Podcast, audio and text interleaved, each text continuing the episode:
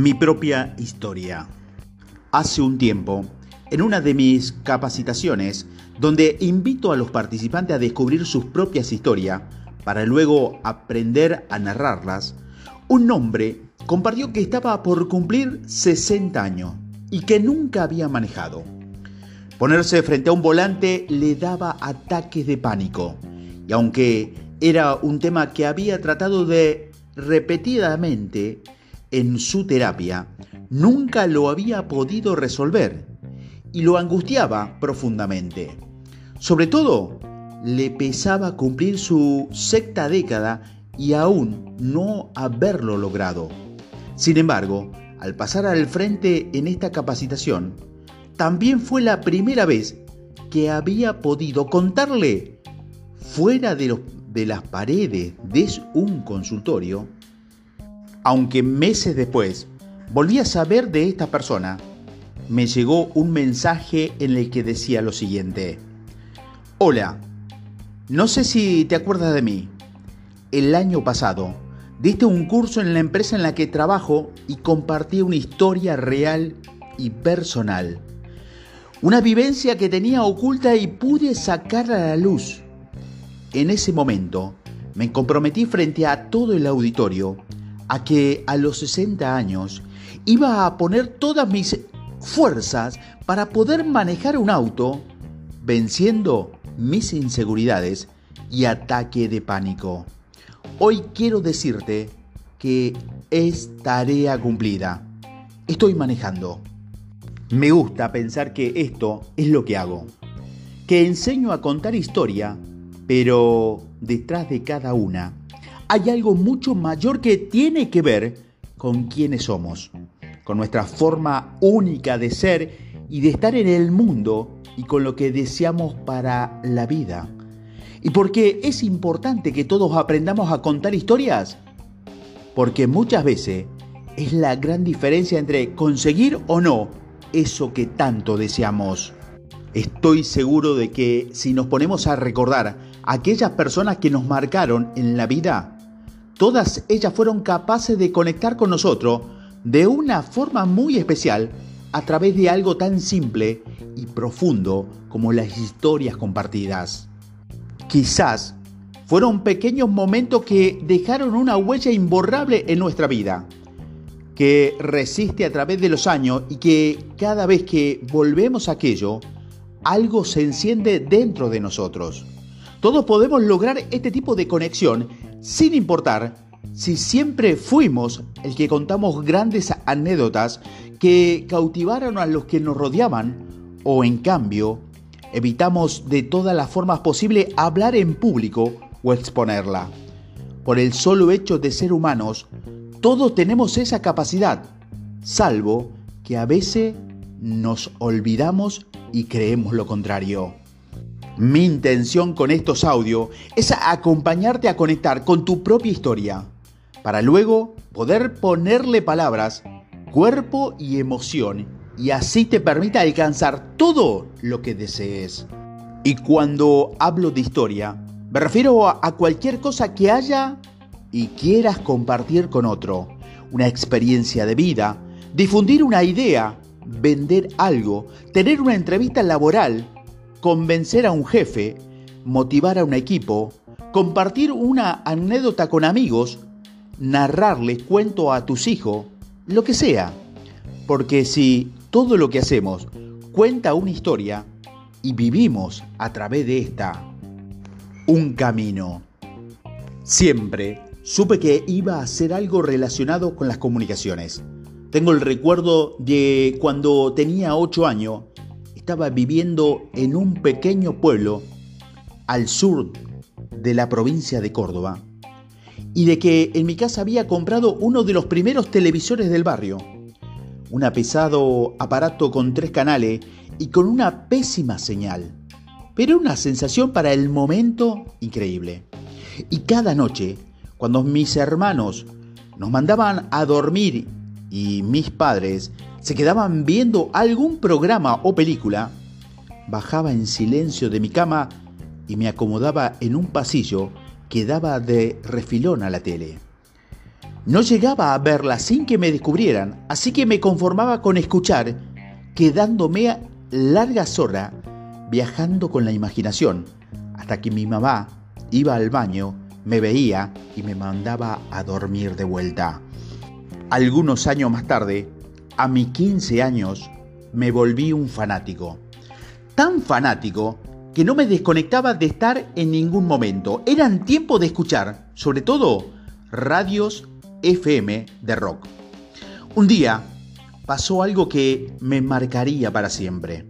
Recuerdo que era la medianoche y sin querer cambié de frecuencia y caí en la AM, una especie de radio con un sonido y un contenido muy poco atractivo para un adolescente. Sin embargo, de pronto me encontré escuchando con sorpresa y con mucha atención a un señor que me hablaba de intrigas palaciegas entre reyes de la Edad Media como si fuera el último bestseller.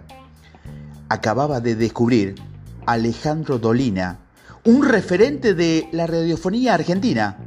En un instante, sentí que un mundo nuevo se abría ante mí.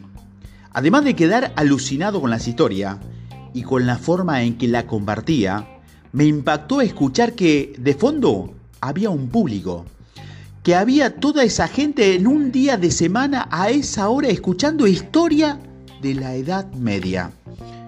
No lo dudé ni un instante. Quería estar ahí. El programa se transmitía desde el sótano del Tortoni, uno de los cafés más antiguos de Buenos Aires, que quedaban a casi una hora de transporte público desde mi casa. Después de haber convencido a mi papá y a mi mamá y con la promesa de que al día siguiente no faltaría al colegio, partí en la noche porteña rumbo a ese lugar donde se producía la magia.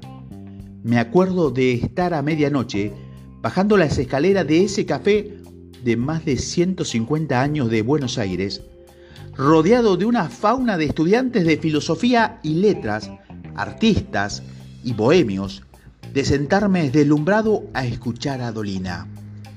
El magnetismo que generaba ese encuentro, donde una persona que me cuadriplicaba en edad, me cautivaba como nadie, no era ni más ni menos que lo que los humanos veníamos haciendo desde que desarrollamos la lengua. Encontrarnos para compartir historias y vivir a través de estas. Por eso cuando al año siguiente terminé el colegio y tenía que seguir una carrera universitaria, más que nunca tuve la certeza de que debía ser comunicación social. Aunque la realidad es que mi vida, mi vida en la carrera profesional, por así decirlo, la hice en la calle. Mientras estudiaba, dividía mi tiempo en un programa de radio matutino y otro nocturno y unas primeras experiencias en rodeado de películas. Además escribía un semanario local, estudiaba magia y tiempo más tarde confundé una editorial. La energía joven y la voracidad para hacer cosa lo era todo por ese entonces. Los años pasaban y me seguía sumando cada vez más a las actividades, pero sentía que algo me faltaba y a los 30 años, ese momento derivó en una crisis personal. Justo por ese entonces había comenzado a estudiar coaching y me encontré con un sacudón que me hizo despertar de algo nuevo. En ese proceso de analizar la propia vida al que te lleva esta disciplina, miré para atrás y me di cuenta de lo que había hecho siempre era contar historias en la revista, en el periódico, en la radio, en eventos, en un acto de magia, dando clases en un colegio secundario, el coaching me dio herramientas para indagar, para escuchar, para sentir, para seguir buceando en esos relatos.